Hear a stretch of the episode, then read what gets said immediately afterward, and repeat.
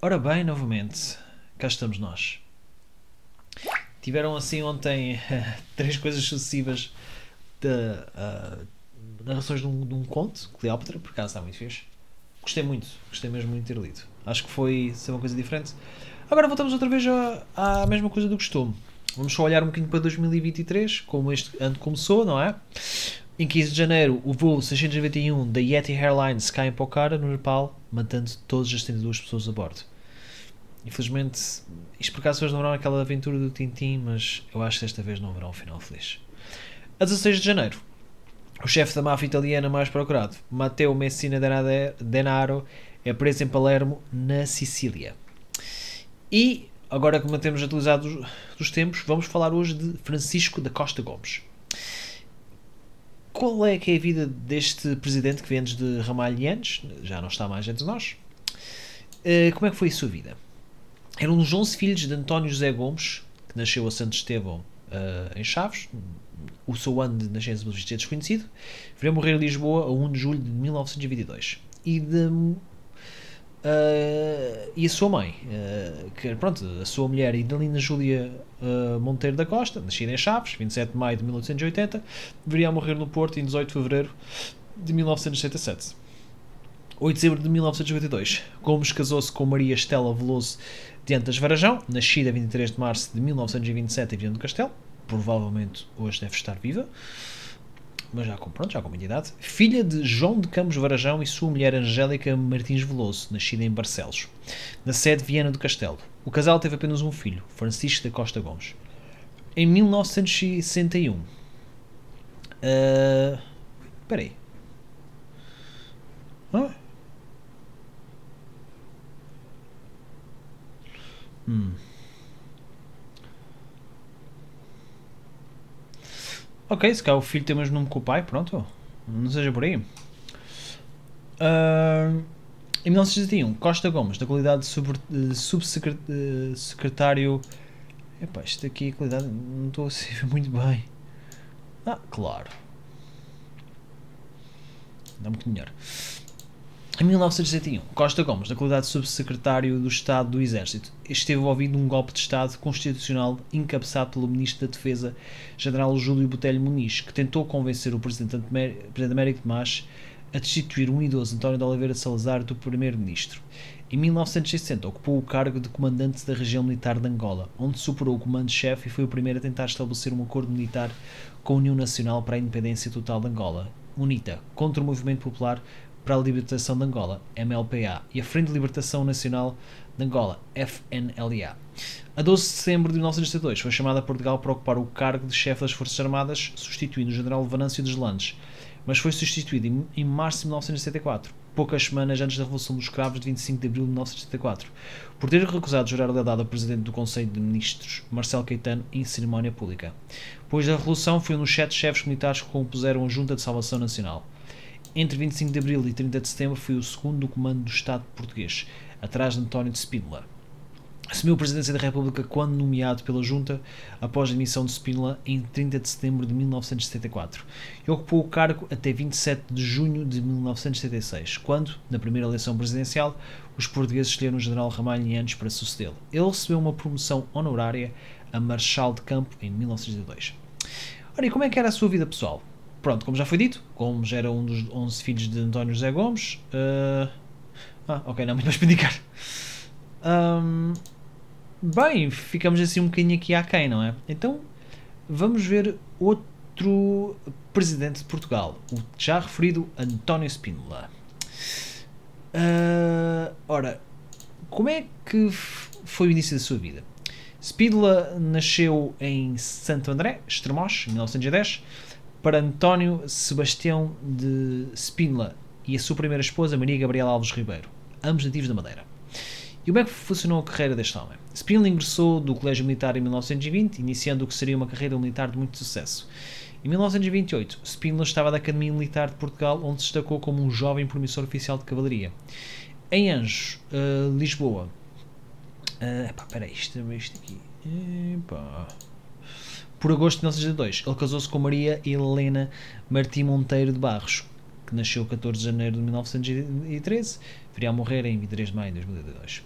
Filha de João de Azevedo Monteiro de Barros e da sua alma, esposa alemã Gertrude Elizabeth Martin. Não sei. Em 1989, tornou-se adjunto de campo da Guarda Nacional Republicana. Em 1941, deslocou-se à frente germano-russa como observador para acompanhar os movimentos da Wehrmacht durante o cerco de Leningrado. Os voluntários portugueses tinham sido incorporados na Divisão Azul. Em 1981, orientado por António Oliveira Salazar, ofereceu-se para o serviço voluntário das colónias portuguesas da África Ocidental. Entre 1961 e 1963, ocupou o comando do 30-42 Batalhão de Cavalaria da Angola Portuguesa, distinguindo-se assim a sua unidade. No final do seu mandato, foi nomeado e desempenhou as funções do governador e comandante-chefe das Forças Armadas da Guiné Portuguesa desde 1968 e novamente em 1972, durante o período da Guerra do Ultramar, onde a sua administração privilegiou uma política de respeito pelos guineenses étnicos e pelas autoridades tradicionais. Ao mesmo tempo, continuou a praticar uma série de iniciativas da guerra, desde reuniões clandestinas, que trouxe secretamente com o presidente do Senegal, Leopold Sedar Senghor. Pronto, Leopold Sedar talvez faça sentido. Agora, o, o apelido é, é Senghor. Mas Senghor, Senghor eu, eu, pá, eu, acho que já é, eu acho que o apelido já é um mais nativo africano. Eu agora não sei bem pronunciar, mas vou dizer Leopold Sedar Senghor. A certa altura, tem questões armadas de estados vizinhos, como a Operação Mar Verde, que viu o assalto dos comandantes, dos comandos do exército português a Conakry. Conakry.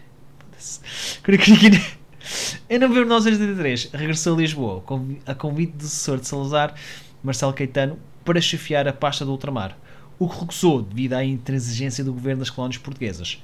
Um mês depois, em 17 de janeiro de 1984, foi nomeado vice-chefe do Conselho de Defesa das Forças Armadas por indicação de Francisco da Costa Gomes, cargo do qual seria destituído em março. Pouco depois, publicaria Portugal e o Futuro, onde exprimia a ideia, a ideia de que a única solução para as guerras coloniais era a descontinuação do conflito. E qual foi o papel desta pessoa da Revolução dos Escravos? A 25 de abril de 1964, como presidente do MFA, Movimento das Forças Armadas, recebeu do presidente do Conselho de Ministros, Marcelo Caetano, a rendição do governo, que se encontrava refugiado No Carmo Quartel. Embora o general Spínola não tenha desempenhado um papel importante, Marcelo Caetano insistiu que apenas entregaria o poder a Spínola. Isso permitiu a Spínola assumir um importante lugar público como líder da revolução, embora não fosse essa a intenção inicial do MFA. A formação da Junta de Salvação Nacional, constituída dos dias que se seguiram à Revolução dos Escravos, permitiu a Spínola assumir o cargo de Presidente da República.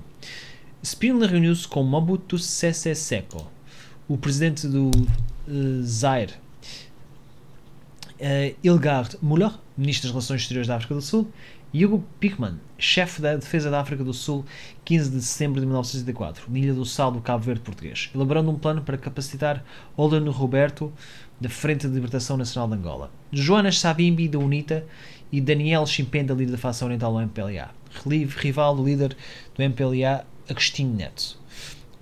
Uh, mantendo a fachada da unidade nacional. Mobutu, os sul-africanos e Spínola queriam diminuir a importância de Neto e libertar Chimpenda como líder do MPLA. Mobutu particularmente preferindo Chimpenda e Neto porque Chimpenda apoiava a autonomia da província de Cabinda, um enclave angolano rodeado pelo Zaire e pela República do Congo, e Neto não.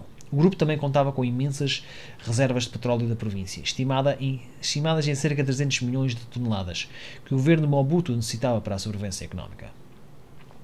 Mas, eventualmente, este homem teria o seu exílio e era. Eu acho que, eu acho que ele morreu no exílio. Vamos, vamos ver. Spin, uh, pronto, como foi e a sua morte. Spínola durou como primeiro-ministro não, como o primeiro presidente pós-revolução de 15 de maio de 1964 até 30 de setembro do mesmo ano, sendo substituído pelo general Francisco da Costa Gomes. A sua renúncia deveu-se em parte ao que viu como uma profunda mudança para a esquerda política, os seus efeitos sobre os militares e a independência das colónias portuguesas. Descontente com essas mudanças, tentou intervir politicamente para mitigar os movimentos do programa do MFA. Renunciou 15 dias depois, em 30 de setembro de 1974, após apenas 4 meses no poder, quando percebeu que não conseguiria bloquear a aplicação do programa do MFA.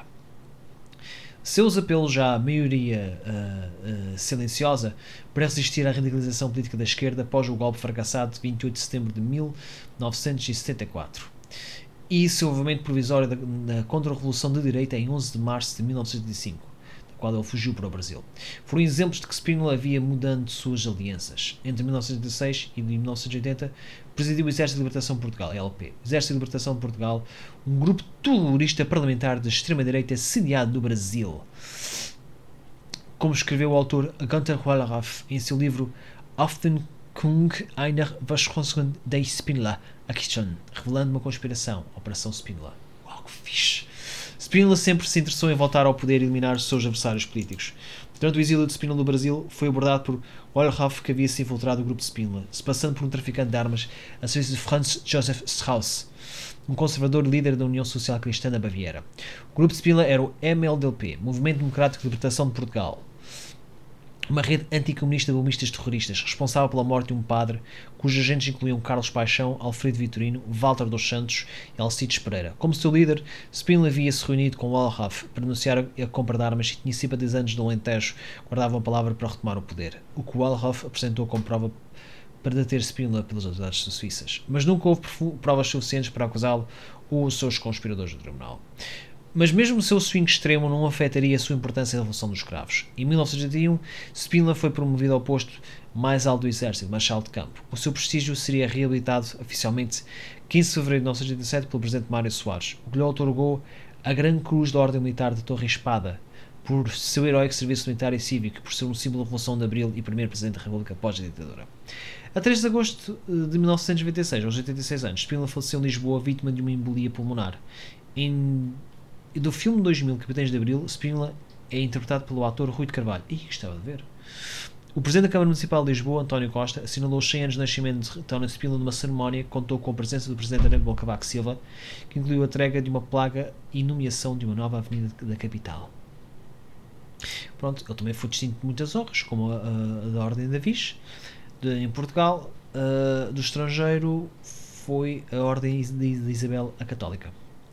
Ele teve por trás de, de, muitos trabalhos, por uma Guiné melhor, linha de ação, do caminho do futuro, por uma Portugalidade renovada, Portugal e o futuro, ao serviço de Portugal, Piche em Rome. Agora fiquei curioso para ler as coisas do, do António de Spindler. Não estava nada à espera. Epá, isto vai-se descobrir coisas que são inacreditáveis. Pronto, ficamos por aqui. Uh, espero que tenham gostado. Até uma próxima e fiquem bem.